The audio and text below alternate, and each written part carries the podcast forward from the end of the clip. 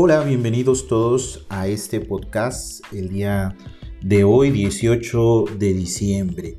Y bueno, el texto que nos regala el día de hoy la, palabra de Dios en el Evangelio es el texto de Mateo 1.24.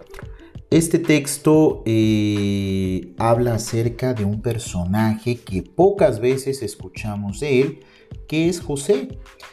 José eh, no es a veces tan tomado en cuenta en algunas ocasiones, ¿verdad? Aunque este año coincide en que el Santo Padre ha convocado a un año jubilar dedicado a San José, el Padre de Jesús, pero no encontramos más cosas en la Sagrada Escritura, así como lo podríamos encontrar en el Evangelio de San Lucas referente a la Santísima Virgen María.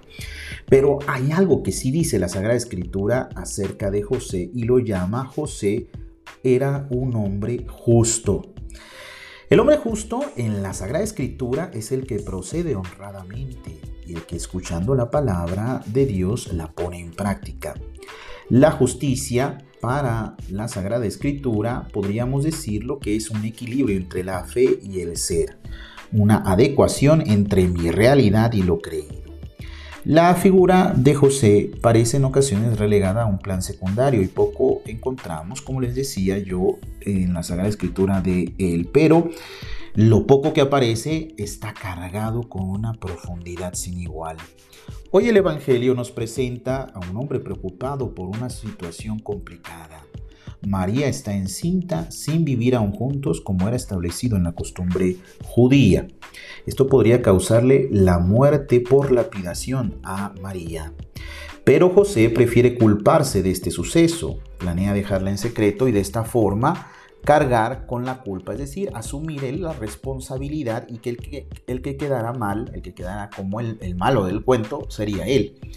Este suceso, como seguramente otros, le valen el título que hoy le da el, evangelista, hombre justo. Pero ¿qué cosa hace que José actúe de esta manera? Hay algunas claves mostradas por los textos de la Sagrada Escritura. Vemos cómo José se encuentra en una sintonía especial con la palabra de Dios no solamente la lee, sino que la busca en su vida cotidiana. Tan es así que hoy lo miramos atento a sus mismos sueños, a su interior. ¿Bastará con estar atento? No. El mismo José escuchando o saliendo al encuentro de la palabra la pone en acción. Dice el texto de hoy, hizo como el ángel del Señor le había mandado y tomó consigo a su mujer. Aquí entonces podemos ver dos herramientas Pienso en los hombres que tienen la misión de ser padres de familia. Deben actuar con justicia en sus familias, es decir, primero encontrar las huellas de Dios en el día a día, mirar cómo el Señor va saliendo a su encuentro, qué cosas va poniendo el Señor en su entorno, en su trabajo, en sus preocupaciones, en las cosas que van haciendo. Es difícil, pero no imposible. Debemos encontrar, encontrar las huellas de Dios en nuestra cotidianidad, inclusive en nuestros propios sentimientos o en las personas que me rodean o como le ha pasado a José que en sus mismos sueños ha encontrado esta voz de Dios.